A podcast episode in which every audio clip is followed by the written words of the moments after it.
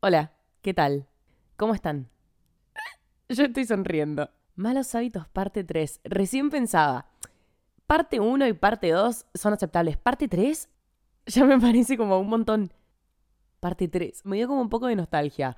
Porque no sé quién está acá desde el principio, principio, o quién se sumó hace poco, lo que sea. Pero el primer episodio de este podcast fue Buenos Hábitos. Buenos Hábitos, tipo, así se llamaba. Ay, fue hace un año, boludo. No sé, ya me parece un flash. O sea, verdaderamente me parece un flash. Recién pensaba, nosotros con esto de que, no sé, medio que vivimos en un mundo en el que todo está registrado. Quizá primero lo hacíamos a través de la escritura a mano o de la pintura, después la imprenta, después fotos, ahora videos, audios, todas estas cosas que almacenan literalmente nuestra vida.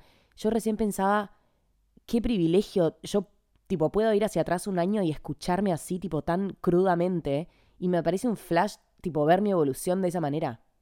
Porque en fotos también es un flash, pero ya estoy acostumbrada a ese flash, tipo a ver cómo me, crece la cara, que también es una locura. Em, pero nada, me parece re loco poder escuchar hacia atrás y escuchar mis ideas y mis pensamientos, las cosas a las que en ese momento le daba importancia y en este momento quizá no era completamente otra persona, un año y un año en el que crecí un montón, gracias a Dios, y aprendí un montón y me superé un montón también y me parece una locura tener todo eso grabado en audio. Y es algo que voy a seguir teniendo porque, obvio, yo, además de tener todos los episodios en Spotify y en todas las plataformas, los tengo guardados en un disco duro. Y tipo, el día de mañana yo puedo ir y escucharme. Me parece una locura. Cuando tenga 25 voy a poder escuchar lo que yo estaba diciendo cuando tenía 19. Es un flash, boludo. ¿Qué precio tiene eso? Me parece épico. En fin, bueno, bienvenidos a la parte 3. Van a haber muchas más, porque sé que les encanta y porque también a mí me encanta. Así que nomás arrancamos. Primer mal hábito. ¡Ay, cómo extrañaba decir eso! No me di cuenta que lo extrañaba tanto hasta que lo dije. ¡Qué lindo! El primer mal hábito es dejar que el miedo se transforme en creencia. Y creo que este, esta frase esta oración tiene el cuero suficiente como para hacer un episodio entero sobre esto. Pero ya está. Ya estoy grabando mal hábito, no la voy a sacar ahora porque la verdad me gusta demasiado como para excluirla. Es un mal hábito dejar que el miedo se transforme en creencia. El miedo siempre va a estar. Mi psicóloga me enseñó que el miedo es una barrera que muchas veces no está desde el principio. Muchas veces hacer algo puntual en un primer momento no nos da miedo, pero obviamente cuando se empieza a acercar, nos empieza como a entrar el nervio y el cagazo, básicamente. Porque una vez mi psicóloga me definió al miedo como barreras que empiezan a aparecer, que tu cerebro tipo empieza a crear, porque sabe que se está acercando algo que te da emoción, que te da cierto nervio. Y es normal que pase eso. Justo ayer, justo ayer, hablaba con una amiga y me contaba qué iba a hacer en las vacaciones. Y me contaba que se iba a ir de viaje con la familia de otra amiga y que nada, en su momento estaba re manija y le dijo re que sí de entrada y todo, no sé qué, no sé qué. Y ahora que la fecha se estaba acercando, mmm, como que, ay, tipo, le empezó a entrar un poco el cagazo. Y ya me pasó esa experiencia, tipo, ya la viví. Y es súper lógico que, o sea, es la, es la reacción esperable. Tu cuerpo avisándole a tu propio cuerpo que se está avecinando algo que no está muy dentro de tu zona de confort. Y te juro que en ese momento tu cerebro va a hacer todo lo posible para convencerte de que no tenés que ir o que no tenés que hacerlo. Como que va a encontrar todas las barreras, las más efectivas, las más eficientes, para convencerte de que es algo que te va a poner en peligro y que no lo hagas. Que mejor no lo hagas. Y eso está bien, tipo, eso no está mal. Ah, de pronto, ¿qué era, boludo? Así con la lista ella. no, o sea, está bien porque es lo que pasa. De hecho, es un patrón que recontra podés identificar en un montón de situaciones de tu vida. Como vos de la nada creando cosas, situaciones que en realidad tipo no te van a pasar, boluda. Solamente te estás tratando de proteger. Son todas las barreras que te estás tratando de poner. Que por un lado es positivo porque que te estés poniendo una barrera significa que ya aceptaste que lo vas a hacer. Ahora solamente te queda vencer el miedo, ¿entendés? Hace poco le dije algo así a una persona. Paren que lo busco por WhatsApp. Ahí está, estábamos hablando de, algo que la otra persona no se animaba a hacer y bla, bla, bla, y ella ya estaba tipo poniendo las excusas para no hacerlo. Y yo le puse, nah, esa es una barrera mental. Esa sos vos ya analizando los problemas que te va a llevar a hacerlo porque te da miedo. Ya aceptaste que lo querés y lo vas a hacer. ¿No ven que es una buena señal al final tener miedo? Porque si no lo fueses a hacer, si no hubieses aceptado hasta tal punto que lo vas a hacer, que te vas a animar, El miedo no aparece porque ¿de qué te tiene que defender tu mente? De nada, porque no hay nada que la esté atacando. Ahora, cuando vos ya decidiste que vas a salir de tu zona de confort, ahí es cuando aparecen todas estas barreras mentales que te empiezan a decir, che, y ojo con esto, y ojo con esto, lo otro. Ah, eso te da miedo, no lo habías pensado antes. Para esto no estás tan lista como creías. Son todas barreras. Cuestión, como decíamos, esas barreras no están mal y son naturales, y eso no es un mal hábito. Sino el mal hábito es dejar que ese miedo se transforme en creencia. Y que por ese miedo te vayas a perder de la aventura. Tenés derecho a sentir miedo, pero no a creerlo. Son cosas re distintas. Sí, también tenés derecho a creer en el miedo y tenés derecho a un montón de otras cosas, pero a eso va mi mal hábito. Para mí es un mal hábito dejar que el miedo se transforme en creencia. Es un lujo que nos podemos dar igual un montón de veces, porque también dejar que el miedo te convenza y quedarte en tu zona de confort es un es tipo un lujo, es como estar en tu nido, protegida. Y está bien, hay veces que lo necesitamos. Tenés también derecho a eso. Pero bueno, nada, yo estoy hablando de otras situaciones en las que vale la pena aventurarnos. Hashtag aventurarnos. Nos mudamos de mal hábito. El segundo mal hábito es, yo no sabía qué decir esas palabras, me daba tanta serotonina. Uh, esto es algo que me pasó el otro día. Que lo dije ya en la radio, lo dije en Entre Nosotros con los chicos. Aprovecho y paso el chivo miércoles de por medio en la radio Entre Nosotros con los chicos por YouTube y Twitch. Vayan a Instagram y ahí se van a enterar de todo, etc. Bueno, el otro día justo lo comenté porque fue algo que me había pasado ese mismo miércoles cuando fui al estudio. Es un mal hábito no adecuar el tipo de música a tu tipo de día. Y los chicos concordaron. ¿Concordaron, se dice? Y los chicos concordaron. Y los chicos estuvieron de acuerdo. Ahí va, más fácil. La música es sí o sí un estado de ánimo. Como que sí o sí algo te está transmitiendo lo que estás escuchando en algo te modifica, algo te hace sentir claramente. Asumo que estamos todos de acuerdo. Vieron que en los supermercados, por ejemplo, en las horas pico, que no sé cuáles son las horas pico de un supermercado, pero en las horas pico suelen poner música más acelerada, como con un, ritmo más acelerado, para fomentar esto de el caos, el apuro, el no pensar tanto los precios y estar metiendo productos al carrito. Ahí es cuando te das cuenta de la importancia, ubicás, tipo, ¿qué diferencia tendría una enorme diferencia. Yo, paseando por el supermercado, escuchando música clásica, pongamos al extremo, música clásica, estás pensativa, vas a un producto y ves el precio, tenés el tiempo y la calma y la tranquilidad para compararlo con otro y llevarte uno en vez de dos y pensar que quizás esto no lo necesitas tanto, pero esto otro sí, entonces sacás cosas del carro. A yo en un supermercado donde estén pasando música rock, metiendo tono el chango, no comparando una mierda, me chupa un huevo, sí, esto lo necesito, esto también sí o sí la música está influyendo en el comportamiento de la gente. Y si no, anda a preguntarle a cualquiera, a cualquier persona que, no sé, que ponga el pendrive para la música en un supermercado, y yo asumo que te va a decir que es verdad. Esto de que la música influye en nuestro comportamiento, y cuando hay más gente, mejor pongamos un ritmo más acelerado, así la gente compra y ya, y se deja romper tanto las pelotas con los descuentos, ¿entendés? En fin, volvamos al hilo que nos conducía. Es un mal hábito no adecuar el tipo de música a tu tipo de día. El otro día salí de casa, y esto me pasa muy seguido, y cuando lo hablaba con los chicos en la radio, me decían que a ellos también. ¿Viste cuando no te hallás musicalmente para escuchar algo? Las canciones a las que les estás poniendo play te gustan, simplemente no te cuadran ese día. Y no significa que el álbum de Taylor Swift te guste más o menos, o no significa que escuchar las sesiones de Bizarrap te gusten más o menos. Simplemente tenemos humores y estados de ánimo que son únicos y que no siempre encajan en un álbum, en una canción, en lo que sea. ¿Te gusta, tipo, sí? ¿Te gustan esas canciones? No es que te dejaron de gustar. Simplemente no son las adecuadas para el momento. Y es un mal hábito forzar que lo sean. ¿Viste cuando no lo estás disfrutando? ¿Y qué paja no disfrutar la música? Porque cuando se disfruta es de, es de otro mundo. Cuestión, lo que hice el otro día cuando salí y me pasó esto, como que no sentirse allá con la música, también había estado mucho tiempo del día en la computadora trabajando y etcétera, entonces es como que no quería estar en otro mundo. Entonces, ¿qué se me ocurrió? Y esta es una recomendación de la hostia. Escuchar música instrumental. Música instrumental es básicamente tipo una melodía, no tiene letra, solo instrumentos. Puedo decir que es un hallazgo. ¿Qué tiene la música instrumental que no tiene la otra música? El silencio, pero a la vez el no silencio la música instrumental de alguna manera está vacía porque no tiene letra y es música y melodía que no conoces, tipo, no te digo que te pongas a buscar The Shape of You de Ed Sheeran y ponerla en instrumental porque me pego un tiro. Hay algo que tiene la música instrumental que no sabes hacia dónde va a ir. Entonces no la podés predecir. Entonces no la podés cantar, no la podés llenar con las letras que ya conoces, sino que solamente la podés llenar con lo que está pensando tu cabeza. Es como que podés estar disfrutando de música, pero al mismo tiempo algo leve estar pensando. Algo leve, no te digo que estés sobrepensando tu vida. Pero puedes tener un pensamiento paralelamente. Hay algo que me di cuenta que estaba buenísimo, es que yo no estaba haciendo ese constante trabajo de anticipación de que ya sé cómo viene la canción no estaba cantando una canción de Katy Perry que conozco desde los tres años. No sabía que venía después, no tenía ese poder de ya estar sabiéndome la melodía y la letra. Y fue re relajante, no les, no les explico cómo me, cómo me bajó los decibeles. Aparte justo era algo re chill lo que tenía que ir a hacer. Tenía que ir tipo a un supermercado a cambiar una cosa y no sé qué mierda.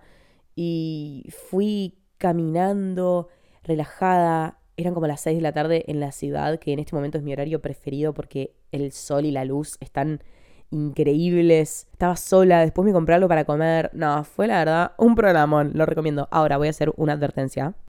Y es que ojo con qué música instrumental escuchás, porque claro, yo puse tipo música instrumental y ni idea, le puse play, no conocía ninguna canción y empezaron a pegar muchas tipo muy melanco, como muy tristes muy angustiantes las melodías y yo tipo, no, no, esto no es lo que yo quería escuchar. Esto no es. Me empezó a tirar para abajo, tipo a deprimir. Y entonces después busqué instrumental feliz. Y ahí me pusieron todas las melodías instrumentales pero felices. Y ahí le empecé a pasar un poco mejor. Así que ya les advierto, ojo, porque aparecen las típicas canciones de tipo perrito mojado muriendo, ¿entendés? y vos tipo te pones a pensar en todo lo feo que tiene tu vida. No, no, no. Pero bueno, seguimos con la lista. El tercer mal hábito es... Voy a decir la frase y luego se desarrolla. Creer que como no sos al 100%, entonces no podés serlo. Este es un tópico que no te diría que tocamos, pero rozamos, para ser más precisa, en el episodio creo que aprender a aprender. Creo que, creo que lo charlamos ahí. Creer que como no sos al 100%, entonces no podés serlo. ¿Vieron cómo solemos juzgar las cosas cuando no son absolutas?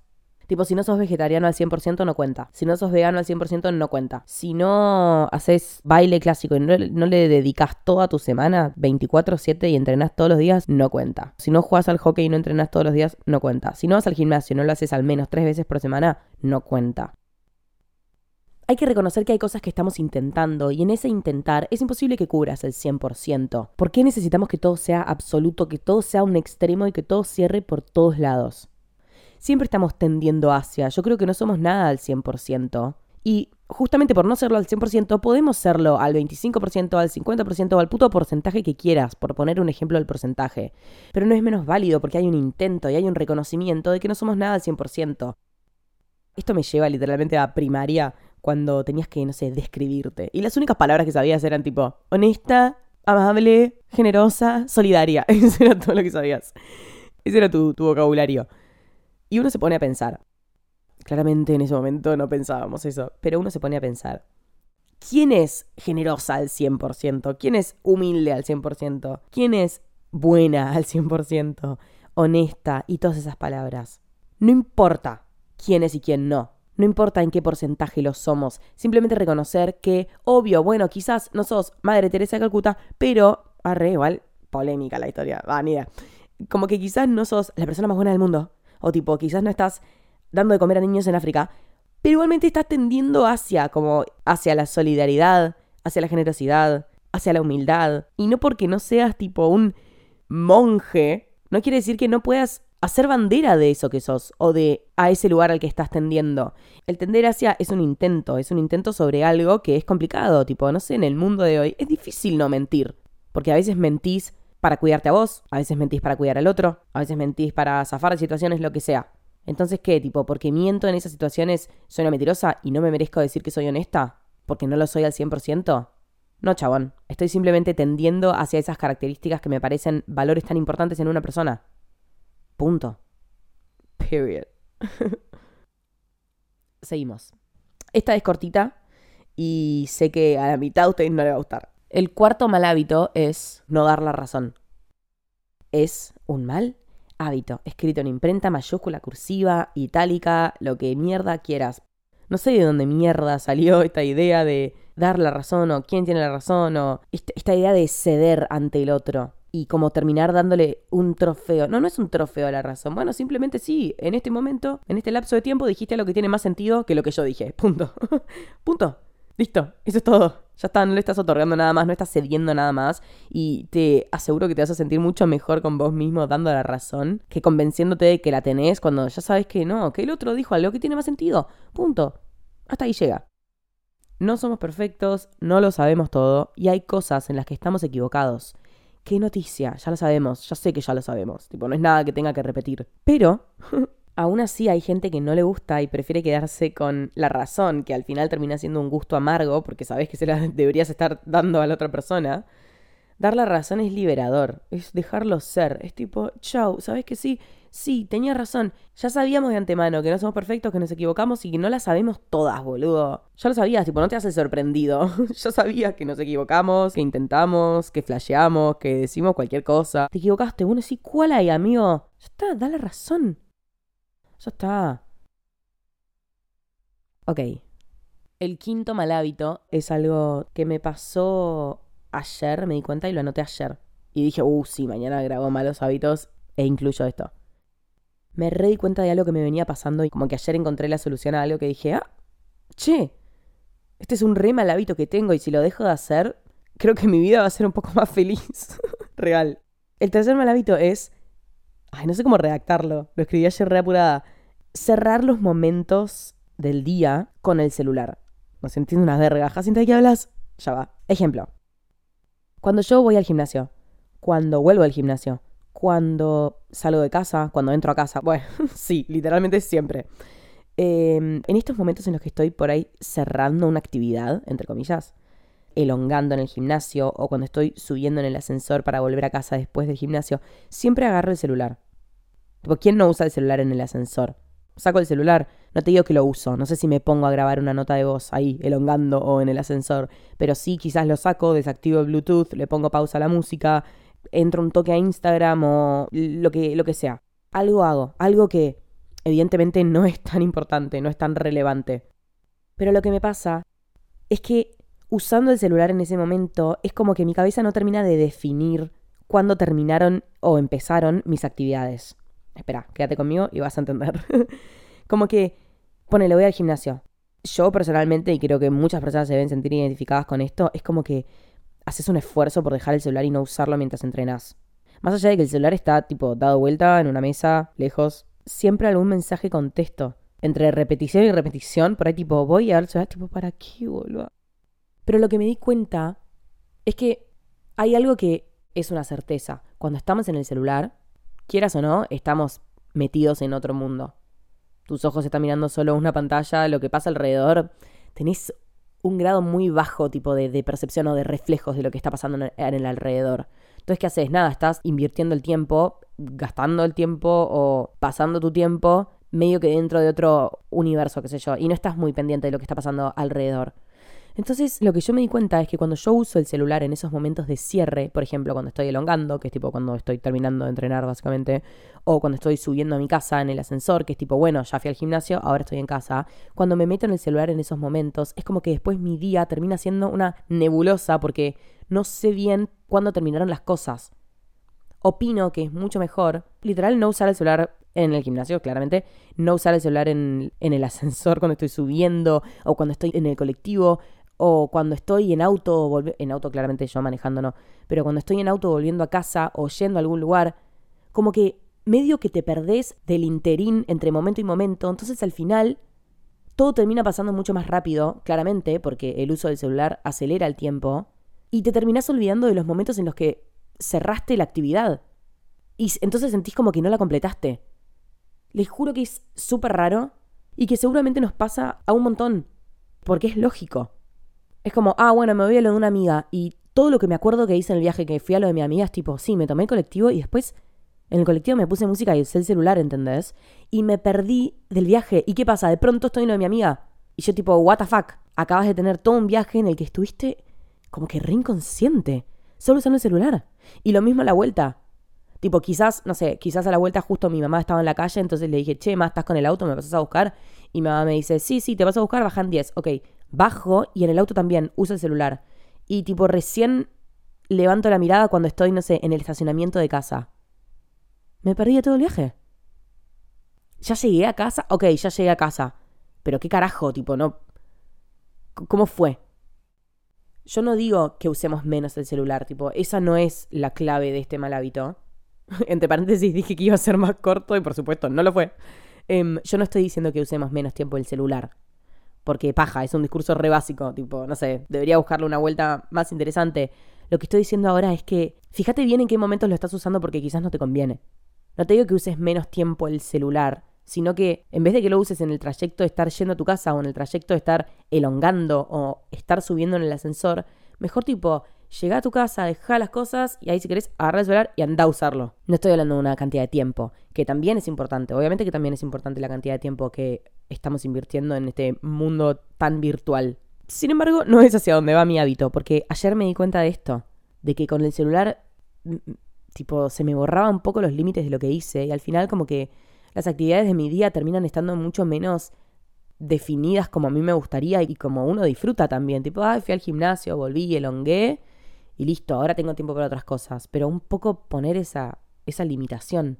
Pues si no, la tecnología termina tomando tu día y es insoportable. Y eso daña la salud mental. Con esto cerramos. Ay, chabón, posta, yo no puedo creer la serotonina que me da a grabar. No puedo creer lo que amo esto. Ah, bueno, les doy la noticia por acá. Ay, Jacinta, lo tendrías que haber hecho al principio. Bueno, no importa. Vayan a mi Instagram, que en una de las historias destacadas, que se llama Teatro, básicamente está toda la información, porque voy a estar en un teatro, en un programa de radio en vivo, que se llama No te sientes con nosotras. Nos vamos a ver el 15 de noviembre en un teatro. Las entradas son limitadas, hay promociones, así que si quieren pueden ir a chequear y nos vamos a poder ver ahí, en donde voy a estar como invitada. Muy feliz, la verdad, una locura. Nos vamos a poder ver, charlar, saludar, lo que sea.